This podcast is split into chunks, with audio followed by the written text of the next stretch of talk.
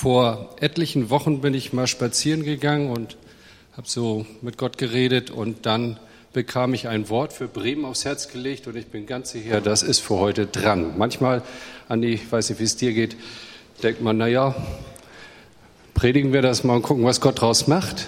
Und manchmal weiß man ganz genau, also so, und so ging es mir mit diesem Text und ein ganz, äh, ganz ungewöhnlicher Text aus einem ganz besonderen Buch der Bibel. Ihr dürft gern aufstehen. Ihr steht ja sowieso dann auf, zur Hälfte jedenfalls. Und ich lese aus dem Hohelied, Kapitel 1, ab Vers 1 bis Vers 8, das Hohelied Salomos. Er küsse mich mit dem Kusse seines Mundes, denn deine Liebe ist lieblicher als Wein. Es riechen deine Salben köstlich. Dein Name ist eine ausgeschüttete Salbe, darum lieben dich die Mädchen. Zieh mich dir nach, so wollen wir laufen.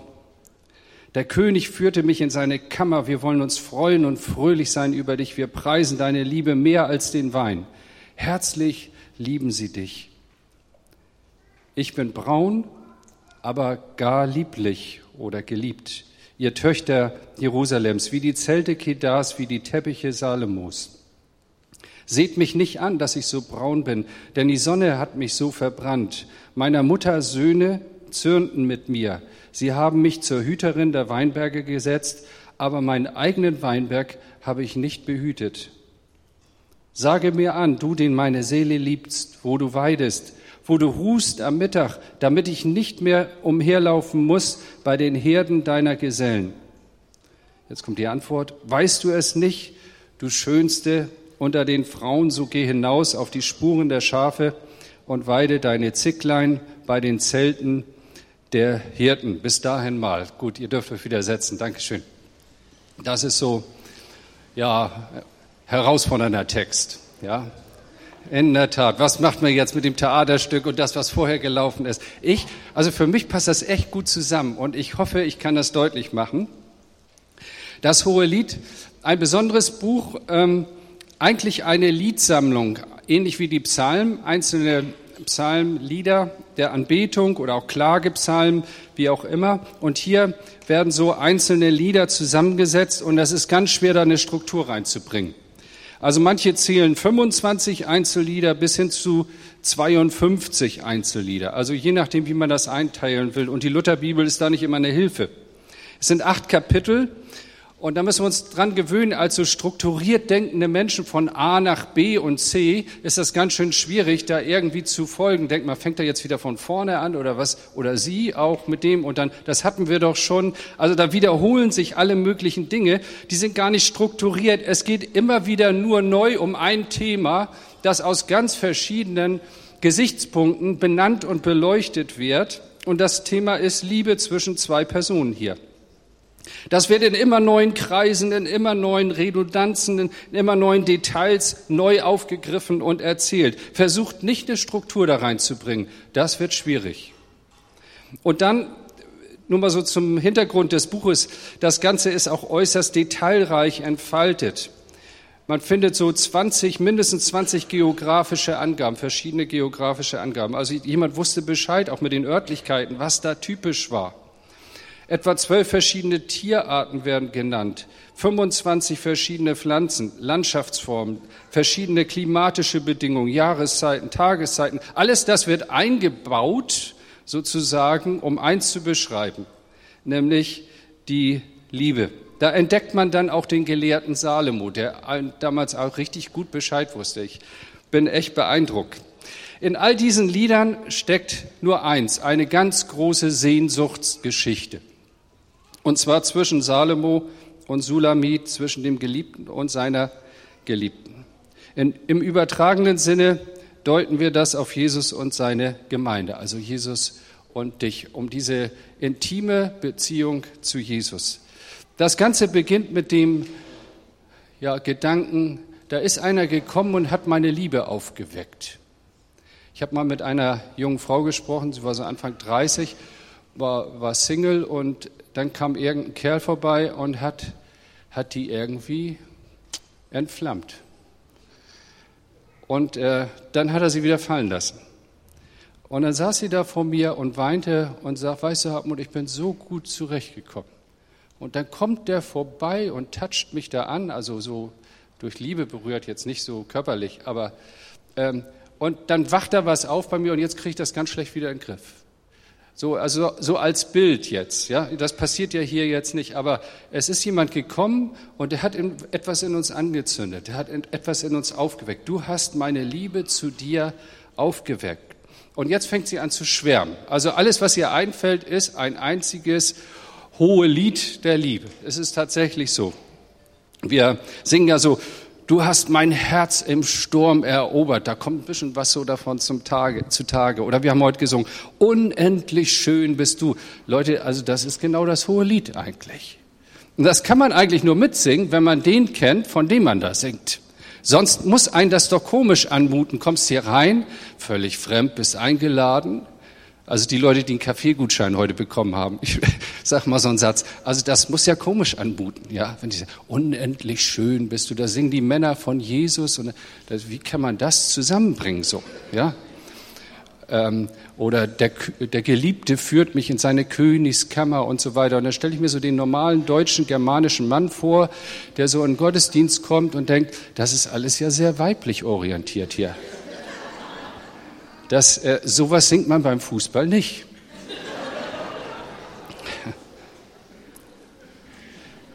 Okay, wir müssen das verstehen als ein, ein Bild, sonst, sonst krieg, kriegen wir das überhaupt nicht hin. Sie schwärmt also von ihrem Geliebten. Und dann jetzt gehen wir ein paar Details. Sie liebt seine Küsse. Sie liebt seine Liebe. Ja, also seinen Geruch. Und dann fängt sie wieder neu von vorne an. Und dann findet sie das richtig cool, dass er bei anderen Mädchen auch gut ankommt. Seine Gerüche sind gut und das ist eine gewisse Ausstrahlung, eine gewisse Anziehungskraft, eine gewisse Aura. Also der, der hier hat mächtig Eindruck auf sie gemacht. Der hat etwas in ihr wachgeküsst, aufgeweckt, was vorher nicht da war. Und das lässt sie nicht mehr los. Und da finde ich mich sehr gut wieder. Ich habe null Bock gehabt, mit Jesus zu leben. Ich kannte ihn gar nicht. Ich kannte ihn vom Namen, aber so persönlich. Und dann kommt er in mein Leben und seitdem habe ich gerne Lobpreis gehört oder gemacht. Habe meine Gitarre rausgenommen, habe angefangen zu singen. Ich habe noch die alten Liedblätter an, die müssen wir mal durchgehen, so Nostalgieabend mal machen. Ja, das, die sind 30 Jahre und älter. Das musste man früher noch mit Letraset aufrubbeln. So, ich weiß nicht, die Älteren wissen doch, was Letraset ist. Ne? Da gab es noch nicht so richtig Computer. Ähm, das hat, das hat mich nicht mehr losgelassen. Dieser Tag, wo Jesus in mein Leben kam, und etwas in meinem Herzen angezündet hat. Das war vorher nicht da. Ich kam in einen Gottesdienst, hatte überhaupt nicht vor, mich mit religiösem einzulassen. Ich wollte jemandem Gefallen tun. Und dann hat Jesus mich erreicht und etwas aufgeweckt in mir. Und von dem Tag an habe ich angefangen, von ihm zu schwärmen. Von seiner Liebe, von seiner Nähe, von seinem Geruch. Äh, natürlich alles so im übertragenen Sinne jetzt hier. Vor ein paar Wochen oder Monaten jetzt hat der Pitt Mumsen mal ein Lied gesungen. Das hat mich echt auch sehr angesprochen. Pitt Mumsen aus ähm, Elmshorn bei Hamburg. Er hat das Lied gesungen, It's All About Jesus. Und da bringt er eigentlich mit einem Satz alles zum Ausdruck, was in meinem Leben gelaufen ist. Ist alles wegen Jesus. Und ich habe mir so überlegt, wenn ich mal beerdigt werde, würde ich das gerne hören. Ist alles wegen Jesus. 35 Jahre wegen Jesus eingesetzt. 35 Jahre die Entscheidung so getroffen, dass sie mit ihm stimmig sind. 35 Jahre mit einem treuen Freund unterwegs. Und wenn ich noch ältere, sage ich mal, Leute höre, wenn ich in den Seniorenkreis bei uns gehe, da sitzen 60 Senioren und singen von Herzen diese Lieder. Wie groß bist du? Da, das, das, ist, das ist eine andere Generation, andere Lieder, aber es ist der gleiche Vorgang. Er hat was in mir aufgeweckt. Und alles, was passiert, ist jetzt wegen Jesus. Nun, mitten in dem Text hier verrät sie so ein bisschen, macht ein kleines Fenster auf, also die Braut hier, wo sie herkommt. Und das sind so zwei Dinge, die passen da eigentlich gar nicht rein. Sie sagt, ich bin braun oder manche Übersetzungen sagen, ich bin schwarz, also verbrannt, von der Sonne verbrannt und doch geliebt. Ihr Töchter Jerusalems. Und dann äh, Vers 6, seht mich nicht an, dass ich so schwarz bin oder so braun bin, denn die Sonne hat, mir, hat mich so verbrannt. Und dann geht sie weiter und sagt, meiner Mutter Söhne zürnt mit mir. Ganz komische Formulierung, ja. Sie haben mich zur Hüterin der Weinberge gesetzt, aber meinen eigenen Weinberg habe ich nicht behütet. Nun, seht mich nicht an, das ist, ist eine, Aus, eine Ausdrucksweise, wenn man sich schämt. Guckt mich nicht an. Normalerweise finden wir das eigentlich gut, wenn uns jemand anschaut, wenn er mit uns redet, wenn er uns wahrnimmt. Aber sie schämt sich irgendwie. Da ist eine Story in ihrem Leben aus ihrer Herkunftsfamilie, meiner Mutter Söhne. Wie müsste man das eigentlich sagen? Meine Brüder, ja? Aber sie hat da keine Beziehung zu. Sie, sie bezieht die Brüder auf die Mutter und nicht auf sich. Das heißt, da gab es irgendwie Konfliktstory in der Familie.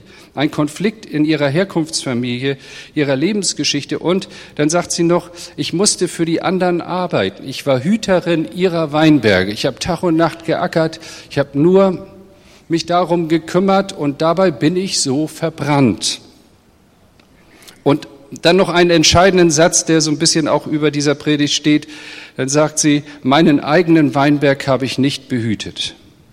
Das heißt, mein Leben, oder ich nenne es mal anders, mein Herzensgarten, dazu hatte ich irgendwie gar keinen Zugang. Ich war für andere da, ich habe für andere geackert, ich habe gedient, oder ich sage es mal ein bisschen deutlicher, Menschen, die fremdgesteuert sind, Menschen, die gar keinen Zugang haben zu sich selber, die gar nichts mehr spüren irgendwo, wo ihre Not ist, wo ihre, äh, ja, auch, wo ihre Gefühle sind oder, oder so etwas, ja. Und unterm Strich muss man sagen, sie bekennt eigentlich, bis dahin habe ich falsch gelebt. Ich habe gearbeitet, ich habe mit diesem Konflikt gelebt und das Ergebnis war ausgebrannt oder verbrannt, weil sie mit den Weinbergen anderer beschäftigt war. Und das ist nur ein kleines Infofenster, aber das gibt einen Einblick in ihr Herz. Und jetzt kam dieser Geliebte und hat sie aufgeweckt. Und das, was daraus folgt, ist, etwa, ähm, ist in etwa so zu lesen. Jetzt wird sie eingeladen, in ihren eigenen Weinberg mal zu gucken, sich mal mit sich zu beschäftigen und nicht nur so, sag ich mal, immer äh, zu funktionieren, Sie lässt alles andere zurück und kümmert sich um ihr Leben, um ihre Liebe, um ihre Sehnsucht. Und deswegen ist das so fokussiert auf die beiden. Das geht nur um die. Stört diese Liebe nicht, sagt das, heißt das mal an einer Stelle im Hohelied, ja? Also das war ihr Augenmerk jetzt, dass diese Liebe zwischen ihr und dem Bräutigam nicht mehr gestört wird, dass die bleibt, dass die, dass die, nachdem die aufgeweckt ist, tiefer wird und mehr wird und sie ganz viel Zeit verbringen. Und ich will das mal übertragen. Ich habe den Mut, das mal zu übertragen. Sie entdeckt, sage ich mal so, diese typisch christliche Fehlhaltung, das Image muss stimmen. Ja, wir lieben ihn, aber wie viel ist da wirklich in meinem Weinberg? Ja, es geht immer nur um andere, es geht immer nur um Leistung, es geht immer nur darum, dass man dient. Ja, wir sind zum Dienen da. Also neulich bin ich mal ausgeflippt richtig in einem Mitarbeiterkreis. Habe ich gesagt, Leute, ich bin auch mal für mich im Gottesdienst. Ich bin auch mal selber betroffen. Ich will nicht immer nur für andere beten. Ich will auch mal selber nach vorne kommen und sagen, Andi, jetzt brauche ich mal dein Gebet.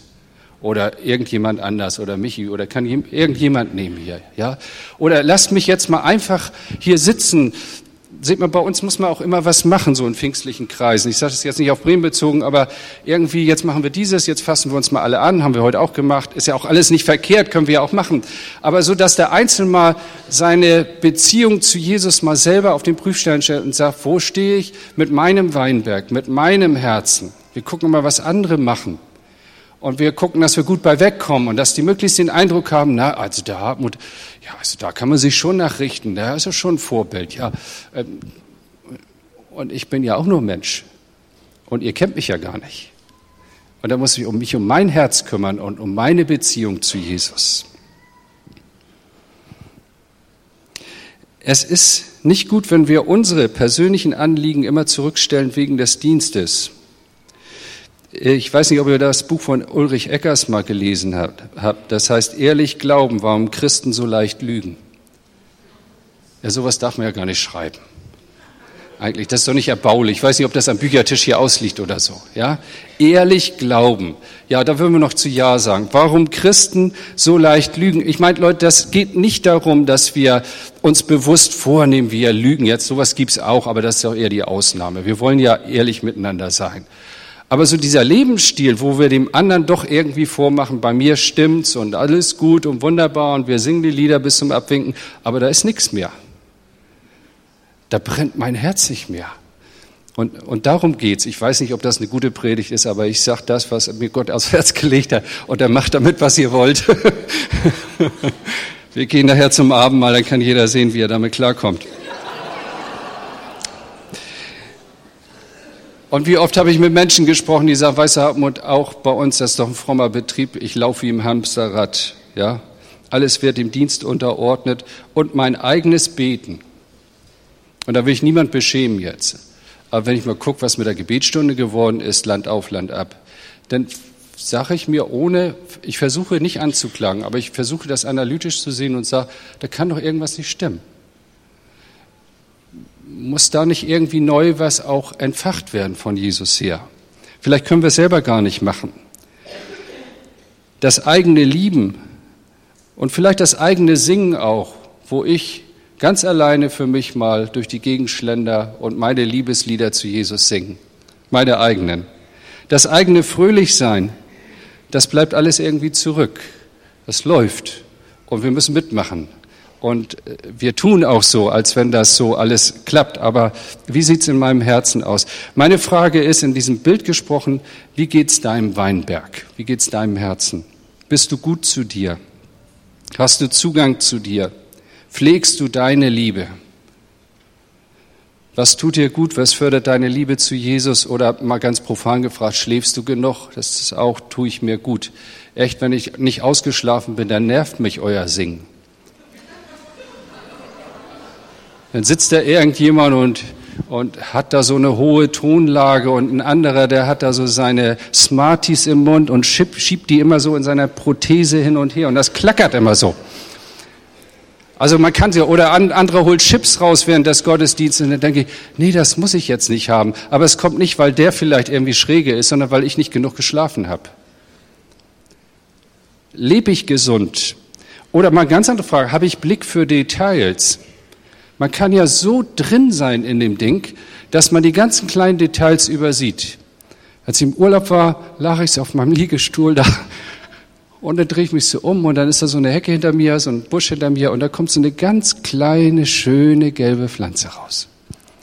Das sind Details, Leute.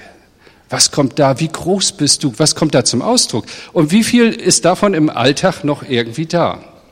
Kriegen wir das mit? Dass es schönes Wetter war die letzten Tage. Richtig klasse. Also es gibt viele Leute, die können das, aber einige sind so drin, dass sie irgendwie den Blick dafür verlieren, für den eigenen Weinberg, für das, für das Sensible, für das Kleine, für das Detail. Kannst du dich über Kleines freuen, den eigenen Herzensgarten pflegen. Und jetzt komme ich nochmal zu dem Theaterstück. Leute, da müssen wir auch Entscheidungen treffen. Und da hocken dann vier Personen mit unterschiedlichen Geschichten auf ihren Stühlen und warten darauf, dass andere etwas tun, dass die Gemeinde besser wird. Das war ja früher war es ja alles anders und da haben wir noch dieses und da haben wir noch jenes und da war mehr Salbung und ich weiß nicht was alles. Anstatt mal zu sagen, ich stehe mal auf und schau mal nach, was in meinem Herzensgarten vielleicht da neu gepflegt werden muss. Da müssen wir immer wieder neue Entscheidungen treffen.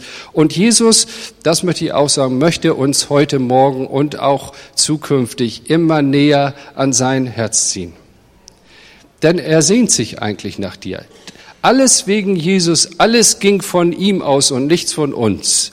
Aber als er uns angezündet hat, da fingen wir an zu laufen. Ja, so ist es hier auch niedergeschrieben. Nun, dieser Geliebte weist seine Geliebte darauf hin, dass der Herzensgarten auch bedroht werden kann. Und zwar, wenn wir dann Kapitel 2, 15 reingucken, heißt es, der Weinberg hat Blüten bekommen. Schönes Bild. Also da ist was angefangen. Toll. Also es ist toll zu sehen, wenn Leute anfangen. Ich bin jetzt gerade eingebunden in so einen Beta-Kurs nach dem Alpha-Kurs und da sind vielleicht 20 Leute und die haben noch wenig Ahnung, aber da ist was angefangen. Und das ist einfach schön zu sehen. Blüten, Blüten. äh, sind da gewachsen. Aber der Weinberg ist bedroht und muss gehütet werden. Worin besteht die Bedrohung?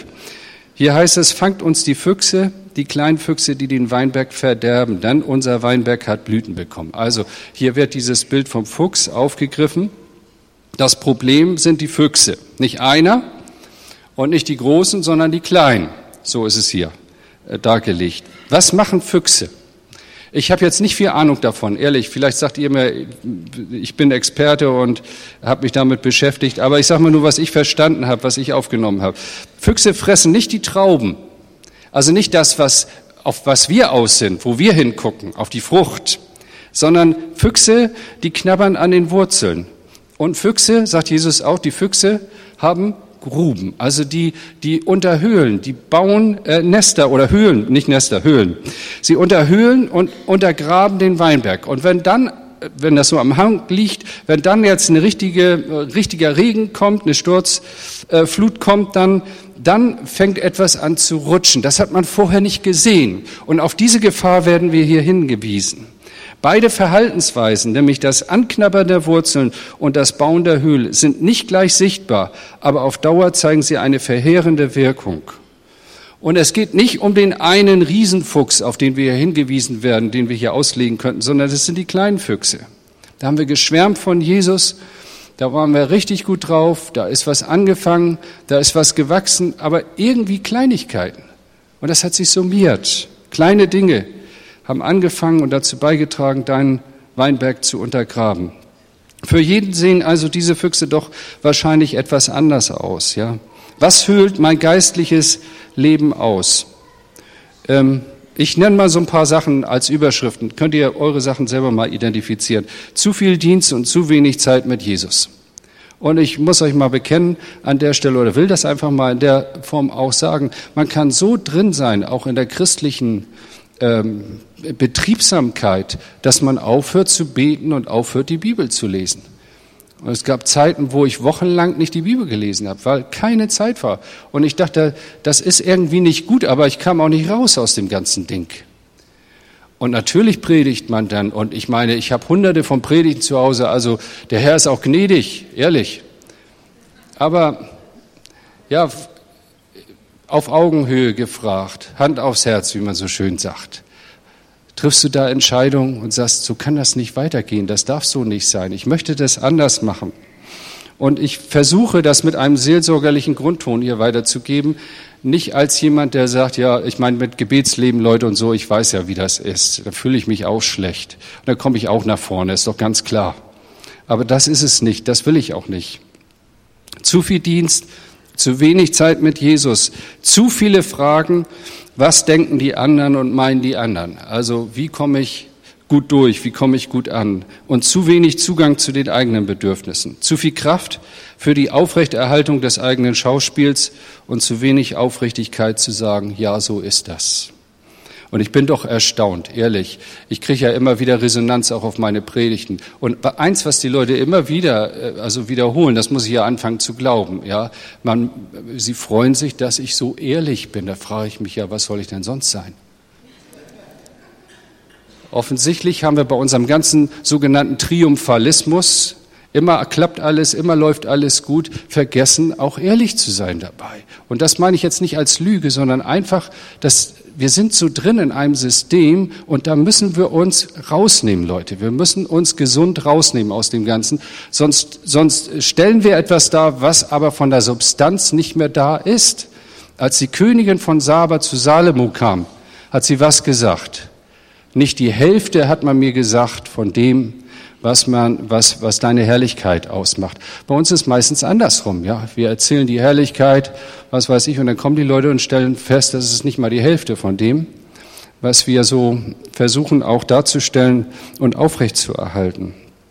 Wir haben zu schnelle Antworten und Lösungen, zu wenig Zeit zum Fragen, zum Warten, zum Ausreifen. Das gehört auch dazu. Passt nicht in unsere Landschaft, aber es ist so. Zu viel Investition, um den Betrieb am Laufen zu halten, zu wenig Investition in mein eigenes geistliches Leben. Und diesen Fragekatalog können wir beliebig ergänzen. Für mich steckt in, dieser, in diesem Text eine zweifache Botschaft. Das erste, komm neu zu Jesus in seine Arme. Jesus steht hier vorne und möchte dich eigentlich mal so richtig knuddeln. Da muss ich jetzt hier keine rosa Herzen auslegen und so, damit ihr das alle glaubt, ja. Ähm, aber das ist tatsächlich so. Jesus steht da und sagt, wann hast du Zeit für mich? Ich möchte einfach dich neu küssen. Ich will dich drücken. Jesus will Zeit mit dir dass du das andere Mal vergisst, die Brüder, die familiären Konflikte, die Weinberge der anderen und er will, dass dein Weinberg, dein Herzensgarten neu anfängt zu blühen. Das ist das eine und das zweite, die Botschaft, hüte dein Weinberg, behüte deinen Weinberg. Und achte auf die kleinen Sachen, die dazwischen kommen. Und seht mal, da müssen wir immer wieder neue Entscheidungen treffen und da greife ich das Theaterstück noch einmal auf. Entscheidung treffen ist mein Job. Jeder Einzelne ist für sich verantwortlich. Und selbst der, der hier vorne das angemahnt hat und ja richtig auch eine seelsorgerliche Begabung hatte, der hat ja rausgekitzelt, was da faul war. Und dann ging es an ihn selber, an seinen eigenen Herzensgarten und hat mir gemerkt, da ist ja auch noch etwas. Da stimmt ja auch etwas nicht. Wir müssen Entscheidungen treffen. Mein Weinberg hüten, wie macht man das? Das möchte ich uns noch ganz kurz vielleicht mitgeben und dann gehen wir zum Abendmahl. Das erste, denke ich, ist, dass man selber überlegt, was hat sich da so eingeschlichen bei mir? Da kann ich niemand anders fragen, sondern das ist mal erstmal meine Sache. Was raubt mir eigentlich die Kraft? Wo mache ich zu viel? Weiß nicht, ob man sowas fragen darf, angesichts der, des Mitarbeiterdefizits, das in jeder Gemeinde da ist. Ja. ja was darf sich immer wieder zwischen mich und Jesus stellen? Meine Zeitprobleme oder irgendwelche Äußerlichkeiten? Wie sehen dann meine Gewohnheiten aus, mit meinem Geliebten zu leben? Identifiziere deine kleinen Füchse. Denk mal einfach drüber nach. Lass dich nicht anklagen davon jetzt, sondern denk mal einfach drüber nach und sag, diese Liebe soll mehr werden und die soll bis zum Ende halten und die soll neu aufflammen. Und das Zweite ist dann, triff Entscheidungen. Und das wird dir niemand abnehmen, das haben wir sehr schön gesehen. Abwarten ist auch eine Entscheidung. Und muss dann auch, da müssen wir dann auch mit den Konsequenzen leben. Nicht entscheiden ist auch eine Entscheidung. Und dann möchte ich auch noch sagen, dass das mit den Füchsen ist ja ein Dauerproblem. Wenn wir den einen gefangen haben, dann stehen ja schon drei neue auf. Also das bleibt unser Job. Das wird schwierig bleiben, das wird uns begleiten. Der Kampf wird bleiben um meinen Weinberg.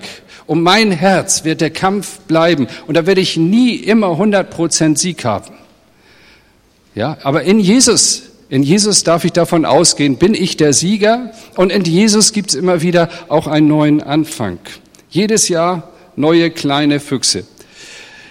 Das ist ein Dauerproblem. Und es ist auch ein knallhartes Geschäft. Füchse jagen. Ich weiß nicht, ob ihr sowas mal gemacht habt. Äh, meine Eltern hatten eine Familie da oben irgendwo in Schleswig-Holstein, die waren mit uns bekannt. Wir fuhren da mal hin. Ähm, und der hatte so, so eine Hühner da im Stall gehabt und dann war sein Haus, das war so an einem Fluss gelegen und auf der anderen Seite war ein Wald. Und äh, das hat mich fasziniert als Junge. Bruder Illing, ich weiß nicht, ob du den noch kennst, der holte dann sein Luftgewehr raus und also für als Junge so auf den Fuchs zielen, ja, das war was. Ja, der kam dann nicht natürlich, weil das war am Tag und die sind ja nachts unterwegs, ne? aber ich stand da mit meiner Flinte und habe gedacht, ja, und so stelle ich mir das am geistlich zumindestens vor, Füchse jagen, ja, triff Entscheidungen, Dauerproblem, das ist ein knallhartes Geschäft. Wie oft habe ich schon einen Anfang gemacht und dann hat es doch nicht geklappt. Und das heißt nicht, jetzt höre ich auf, sondern das heißt, ich fange nochmal an. Ich stehe wieder auf. Und liegen bleiben ist das Schlechteste, was wir machen können. Der Gerechte fällt siebenmal, aber es steht immer wieder auf. Und dieses sieben steht ja nicht für sieben, sondern für siebenmal siebzig und nochmal. Das will Gott uns sagen. Füchse fangen kann auch etwas Gemeinschaftliches sein. Fangt uns die Füchse. Das heißt, lasst uns das gemeinsam machen. Darf dich jemand zum Beispiel ansprechen auf einen noch unentdeckten Fuchsbau in deinem Leben? Oder sind wir dann beleidigt und fühlen uns dann ertappt? Das ist doch cool, wenn jemand zu mir sagt, du Hartmut, weißt du was, ich sehe, da wühlt ein Fuchs in deinem Bau. Ja, den habe ich noch gar nicht gesehen. Ja, okay, lass uns den zusammen fangen. Ja, dann geht's mir hinterher besser. Manchmal braucht man jemand, der einem vielleicht auch da äh, zur Hilfe äh, kommt. Und das vierte, plane deine Weinbergpflege. Wisst ihr, dass Weinbergpflege richtig Arbeit ist? Also das ist kein leichter Job. Wir haben einige Jahre ja in äh, Nordbaden gelebt, so in der Nähe von Heilbronn und da sind viele Weinberge und wenn man dann so eine Gemeinde mitkriegt, also dass Leute da richtig Arbeit investieren müssen. Das ist richtig Knochenarbeit. Wenn wir zu Aldi gehen, kaufen eine Flasche Wein, Leute, dann wissen wir nicht, was da für Arbeit drin steckt. Ja? Ähm, und deswegen versuch mal zu planen, wie du deine Weinberg Pflege vornehmen willst in diesem Jahr. Es gibt einen christlichen Zeitmanagement-Experten, der heißt Harry Müller, ganz äh, äh, profaner Name hier, Harry Müller, ja. Also irgendwie hätte ich gedacht, er hat einen englischen Klang oder so. Und von ihm habe ich eine Begrifflichkeit aufgenommen. Er sagt nämlich, mach Mini, Midi, Maxi-Zeiten. Mini, Midi, Maxi-Zeiten. Ja, also Mini, Midi, Maxi. So, also von klein und kurz angefangen bis ganz lang. Mini, genieß täglich, sagt er. Und ich habe mal versucht anzufangen, so ähm, um das ganz praktisch zu machen, gedacht, also so eine halbe Stunde am Stück beten, also da habe ich dann schon im Kopf, was alles so passiert und und da müssen da müssen dann Sachen laufen und dann ja, der kann nur bis dann und ich weiß nicht was. Und jetzt habe ich mal angefangen, so ähm, das aufzuteilen. Morgens zehn Minuten, mittags zehn Minuten, und zum Abend hin nochmal zehn Minuten. Das kann man gut machen. Da kann man aus dem Büro raus und dann läuft man eine Runde und dann redet man mit Jesus und dann, dann hat man wieder den Tank aufgefüllt. Da habe ich was für meinen Herzensgarten getan. Also das kann ich jeden Tag machen. Oder fang mit fünf Minuten an. Dreimal fünf Minuten. Das sind 15 Minuten. Es ist besser als nichts. Und dann bist du aufgestanden, fingst an, deinen Garten zu planen. Und an Midi-Zeiten verzieh dich wöchentlich für eine gewisse Zeit und Maxi-Zeiten, sagt er, verreise jährlich. Also das machen wir auch schon jahrelang. Das tut uns auch richtig gut.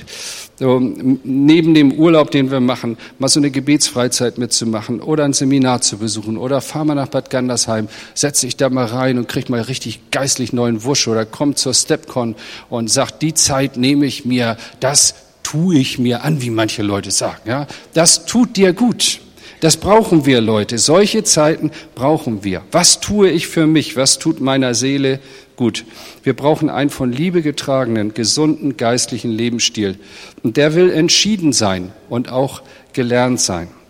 Und letztlich kommt alles nur auf die Liebe an. Ja? Letztlich, wenn ihr Johannes äh, lest in seinen Briefen, geht es nur um die Liebe und um nichts anderes. Meine Liebe zu Jesus, meine Liebe zur Gemeinde und zu den Geschwistern. Und jetzt sind wir eingeladen zum Abendmahl. Und da können wir unsere Beziehung zu Jesus auch neu pflegen und wieder hegen und in Ordnung bringen. Dankeschön. Ich wünsche euch allen, ich wünsche uns allen, dass diese Gegenwart Gottes, in der wir jetzt sind, dass die die Woche mit uns geht, dass, die, dass wir in der bleiben können, dass wir uns immer wieder bei den ganz alltäglichen Dingen, die auf uns zukommen werden diese Woche, bewusst sind, dass Gott bei uns ist, dass wir seine Gegenwart spüren. Und ich möchte euch in die Woche schicken und euch segnen für diese Woche. Der Herr segne dich und er behüte dich. Der Herr lasse sein Angesicht leuchten über dir und sei dir gnädig. Der Herr hebe sein Angesicht über dich und gebe dir Frieden. Amen. Amen. Habt einen schönen Sonntag, habt eine schöne Woche.